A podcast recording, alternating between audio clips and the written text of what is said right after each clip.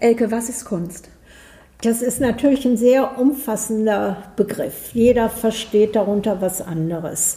Ähm, wir haben natürlich einen ganz weit äh, gefassten Kunstbegriff, nämlich äh, Kunst für die Leute zu machen.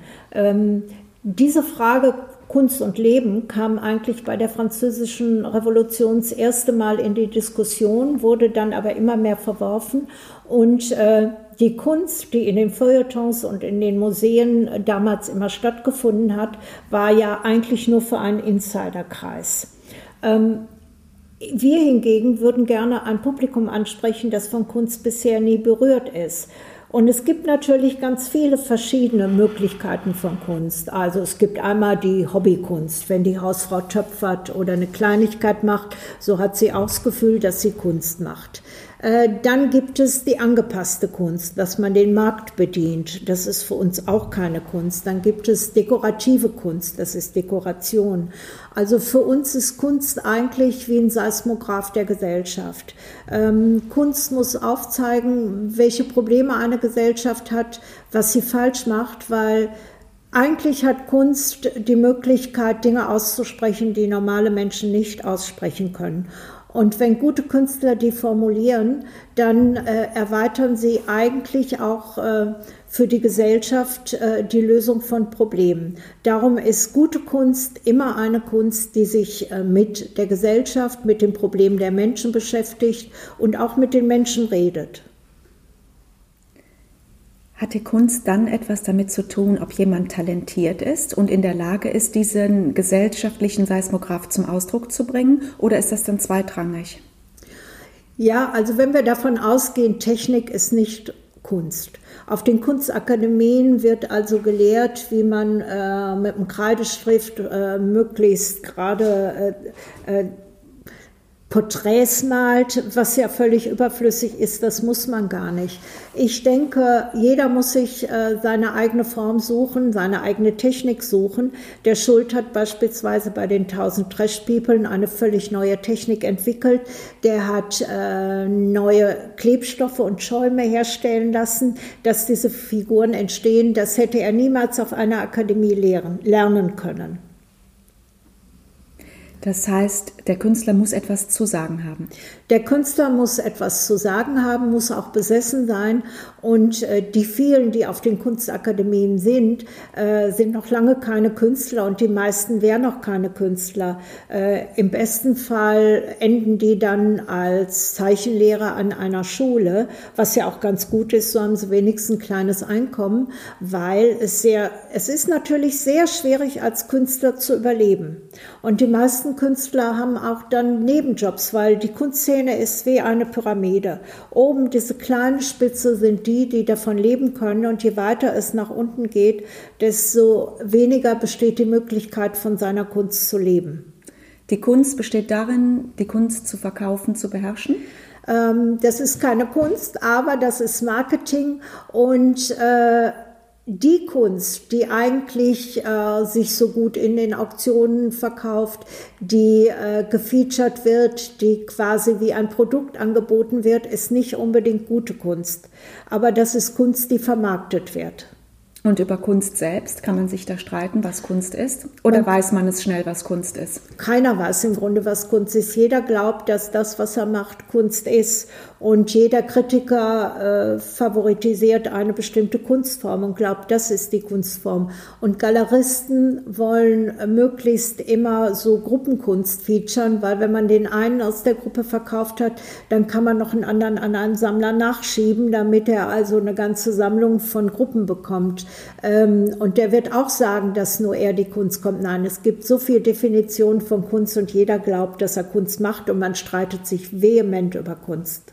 Erfolg zu haben ist kein Indikator, dass es große Kunst bedeutet. Überhaupt nicht. Erfolg zu haben gar nicht. Ähm, nicht Erfolg zu haben ist aber auch nicht unbedingt ein Garant, dass einer ein guter Künstler ist. Das muss man eigentlich bei jedem Kunstwerk abwägen. Wenn ein Künstler an seiner Arbeit zweifelt, ist das ein Indiz, dass es sich um Kunst handeln könnte? Nein, Auch das ist kein Indiz. Künstler zweifeln sowieso und äh, Künstler äh, sind auch nie zufrieden. Also ich hatte ja immer den besseren Part als Muse, weil ich bin zufriedener Mensch und immer gut gelaunt. Und der Schuld äh, ist immer unzufrieden. Und der hat mir gesagt, wenn ich einmal im Leben zufrieden bin, dann höre ich auf, Kunst zu machen, weil dann habe ich keinen Grund mehr weiterzumachen. Und das ist eine der Sachen, die ihn antreibt. Was würdest du heute jemandem raten, der als Berufsziel Künstler hat? Ähm, es, ich würde mir erstmal angucken, was er macht. Wenn er was macht, oder manchmal kommen natürlich Eltern, Sammlereltern an und sagen, ach, meine Tochter macht auch so schöne Bilder, gucken Sie doch mal. Und äh, dann gucke ich und weiß genau, das ist keine Kunst. Die malen das, was sie irgendwann mal wo gesehen haben. Oder die Eltern denken dann, selbst wenn sie progressive Sammlungen haben, denken, oh, meine Tochter ist begabt, die kann ein schönes Porträt malen, das sieht dem anderen so ähnlich.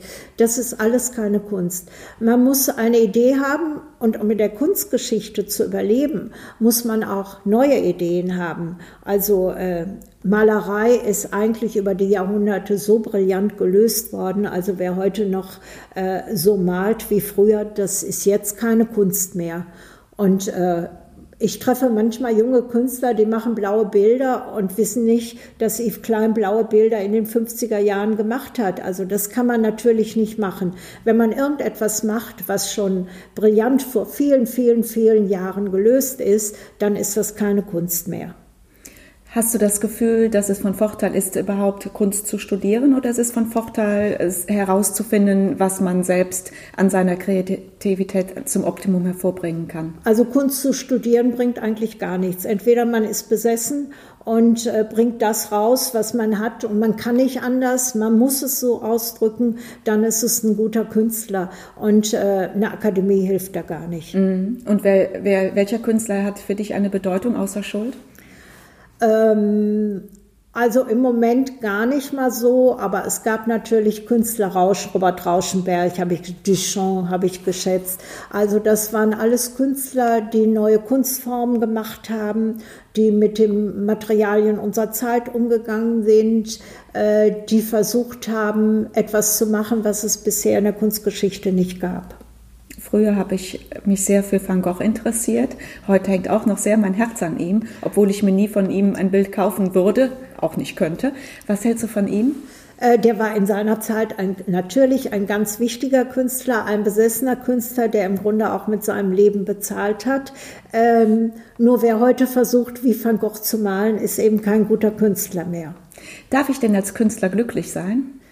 Ähm, theoretisch darfst du glücklich sein, aber höchstwahrscheinlich bist du dann schlechterer Künstler. Ja, wieso? Wieso schließt sich das aus? Ja, also die Künstler, die zufrieden und glücklich sind, ähm, ja, die sind nicht besessen von ihrer Kunst. Äh, die machen äh, höchstwahrscheinlich eine sehr angepasste Kunst. Ich sage nur Richter, äh, die eckt nicht an, die ist sanft, die ist hübsch, die ist ein bisschen dekorativ.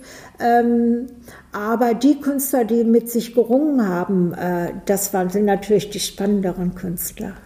Ich habe einen Artikel gelesen, dass äh, kreative Menschen während ihres kreativen Prozesses die gleichen Gehirnzentren äh, aktiviert haben wie äh, leicht neurotische Leute in äh, psychischen Anstalten, dass, äh, dass so diese extreme Kreativität und Wahnsinn wirklich auch biologisch betrachtet sehr nah beieinander liegen, im Gehirn zumindest. Das glaube ich unbedingt. Also ich glaube auch, ähm, ich denke, äh, ein guter Schriftsteller auch, du musst immer an den Rand gehen, kurz vorm Nervenzusammenbruch. Viele haben dann auch die Nervenzusammenbrüche, weil der Schritt ist ganz äh, kurz, äh, dann eben immer äh, Psychopath zu werden. Aber gerade Psychopathen können gute Künstler sein. Und wenn du äh, Künstler, äh, Künstler haben Nervenzusammenbrüche, Künstler schneiden sich das Ohr ab, die sind besessen. Und aber wenn du sie äh, behandeln würdest, dann würden sie keine Kunst mehr machen. Was ich so schade finde, ist, dass man ähm, immer genau die Leute in einem Museum trifft, für die die Künstler eigentlich ursprünglich gar nicht gemalt haben. Wenn ich jetzt an Van Gogh denke, der sich sehr für die armen Menschen eingesetzt hat, teilweise sogar sehr selber bei den Armen gewohnt hat, weil er sich nicht mit den Wohlhabenden zusammentun wollte. Äh, seine Bilder können sich heute nur Wohlhabende leisten. Er würde sich im Grabe rumdrehen. Warum sind im Museum nicht alle Menschen? Ähm, das ist das Problem der Museumslandschaft generell. Also äh, die Museumsdirektoren haben eigentlich gar nicht Publikum, äh, das sich nicht mit Kunst auskennt. Es gibt diesen wunderbaren Begriff La Polar, Kunst der Kunst wählen. Das heißt, man möchte eigentlich nur ein Publikum, das sich sowieso in der Kunst auskennt, das leise durchgeht, äh, das sich im Grunde gar nicht um die Bilder mehr kümmert, sondern man geht in eine Ausstellung, weil das Kulturprogramm ist und die wollen keine Menschen, äh, die das erste Mal ins Museum gehen. Die könnten ja Schmutz machen und die könnten Fragen stellen und die will man ja gar nicht haben. Äh, die stören einfach in den Museen.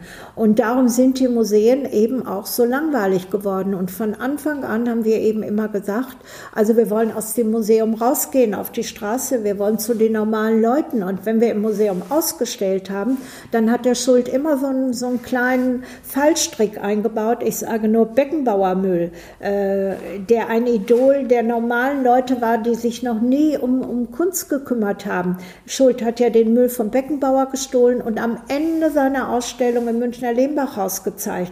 Und die mussten durch das ganze Museum gehen und die ganze Kunst sehen, bis sie zum Beckenbauermüll kamen.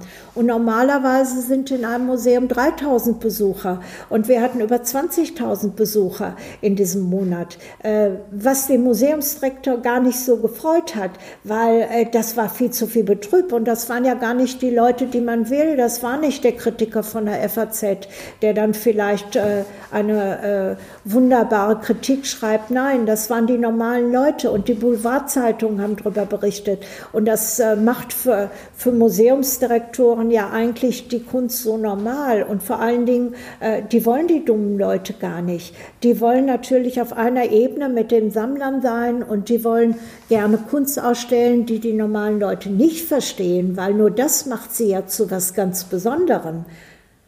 Die Kunst also als Statussymbol und wenn Lieschen Müller dann neben mir steht, dann ist es kein Statussymbol mehr. Absolut. Und äh, das äh, konnte man früher auch sehen. Es gab ja eine Zeit lang, 50er Jahre, dann hat da nur einer einen Strich an die Wand gemacht. Und wenn dann mal ein normaler Mensch dahin kam, dann stand er da und sagte, oh, das verstehe ich nicht, was ist das? Und dann würde ihm ganz arrogant geantwortet werden, ja, das ist die Verbindung vom Universum des Seins äh, zur Menschheit insgesamt und dann steht er da und sagt, ja, aber ich verstehe das nicht. Und dann sagt natürlich der Sammler oder der Kritiker oder der Museumsmann, ja, aber ich verstehe das. Ne? Also man, man wird ja nur was Besonderes, wenn man etwas versteht, was andere nicht verstehen. Das macht einem ja zu einem intelligenten Menschen. Und das ist la pour la. Und äh, wir immer, immer unser ganzes Leben lang sind zu den einfachen Leuten gegangen. Darum hat der Schuld auch so viele Fans unter den einfachen Leuten. Äh, die fragen uns auf der Straße, was macht ihr jetzt? Oder das Auto mit den Flügeln. Die kennen einfach einfach Kunst und reden auch drüber und äußern sich dazu oder haben eine Frage. Und das hätten die ja bei anderer Kunst gar nicht. Das heißt, eine Kunst von Schuld ist auch immer eine Kunst gegen das Establishment. Kann man das so zusammenfassen? Total. Total. Das ist eine Kunst gegen das Establishment. Darum hatte Schuld ja auch schwer, weil dadurch das Establishment natürlich auch gegen Schuld ist. Weil, äh, wie sagt man so schön, Nestbeschmutzer? Ja. weil äh, Schuld äh, eigentlich äh, der Einzelkämpfer ist. Schuld ist der Künstler, der immer alleine für sich und seine Kunst gekämpft hat und für eine neue Kunstform gekämpft hat. Und er hatte nie die Unterstützung der Galeristen, weil er die ja in Frage gestellt hat. Ähm, und äh, Schuld hat immer auf die Leute gebaut in der Kunstszene, äh, die die Kunst vorantreiben wollten. Und die ihm aber eigentlich dann wirtschaftlich nicht behilflich sein konnten. Nein, wären sie auch nicht gewesen, mhm. weil auch das sind so kleine Fründe, die man verteidigen muss, weil äh, Kunst ist ein Wirtschaftsunternehmen. Und die meisten Leute denken immer, ja, Kunst, da geht es nicht um Geld, da geht es um viel Geld und da geht es um Anlagen und da geht es äh, um Auktionen. Und äh, das sind äh, wie normale Wirtschaftsbetriebe, werden die geführt. Und genauso wie ein anderes Produkt werden auch bestimmte Kunstrichtungen gefeatured. Also dann tut sich, ähm, wenn man Künstler in Auktionen teuer verkaufen will. Da muss man erstmal, ich spreche jetzt über die neue Malerei. Ne? Dann häuft man so zehn Künstler unter dem Begriff neue Malerei an, die alle gleich neu malen, was ja nicht neu ist, weil das schon gemalt ist, aber das äh, ist sehr geschmäcklerisch und auch dekorativ und lässt sich verkaufen. Und dann tut sich zusammen ein Galerist mit einem äh, renommierten äh, Kritiker, der für eine renommierte Kunstzeitung schreibt. Ähm, dann sucht man sich noch den entsprechenden Museumsmann und äh, dann wird also der Künstler ausgestellt in diesem Museum. Der Museumsdirektor bekommt ein Bild, der Kritiker, der darüber eine Arie schreibt, kriegt ein Bild. Ähm, dann wird der Sammler hinzugezogen und äh, dann kauft einer von den bekannten Sammlern, die ja auch Trend machen, eins dieser Bilder für ein äh, paar tausend Euro. Und äh, dann sagen die drei so, wir geben jetzt ein Bild auf die Auktion. Das Bild ist zwar nur ein paar tausend Euro wert, aber der Sammler wird es jetzt für 50.000 Euro ersteigern. Dann äh, ersteigert er das Bild. Die, ganz, die gesamte Kunstwelt hört auf. Dieses Bild von diesem relativ unbekannten Künstler hat 50.000 Euro gebracht, weil der Sammler braucht ja ans Auktionshaus nur so und so viel Prozent bezahlen. Ne? Also das Geld ist im Grunde ja keine 50.000 geflossen. Äh, dann ähm, hat er diesen Preis für, das, für den Künstler von 50.000 Euro manifestiert. Zeitung hat drüber geschrieben, fertig. Dann reist der Galerist über die Provinz. Da sitzen nämlich jede Menge Steuerberater und Ärzte und Juristen und das sind die Kunstsammler vor Ort. Und die werden aufgesucht als Kapitalsanlage. Und dem wird also gesagt, hier, Auktionsergebnis, 50.000 hat das Bild gebracht ich habe ein Schnäppchen, ich kann es für 30.000 bieten, aber nicht mehr lange. Also der steigt jetzt noch immer weiter im Wert. Ne? Und dann verkaufen sie 10 Bilder a 30.000 aus. Das sind 300.000 dann eingenommen, obwohl der Künstler eigentlich gar keinen Wert hat. Ähm, dann wird der nächste aus diesem äh, neue Malerei nachgeschoben. Ähm, und nach zwei, drei Jahren ist das wie in der Mode tot, weil jeder war, dann fangen die ersten an und wollen diese 30.000 Euro Bilder verkaufen. Hat ja gar kein, keiner kauft die. Ähm, und dann geht die Blase zugrunde. Und das wird aber ununterbrochen wiederholt und macht ununterbrochen ganz viele Umsätze. Und äh, das ist wie bei einem normalen Konsumprodukt.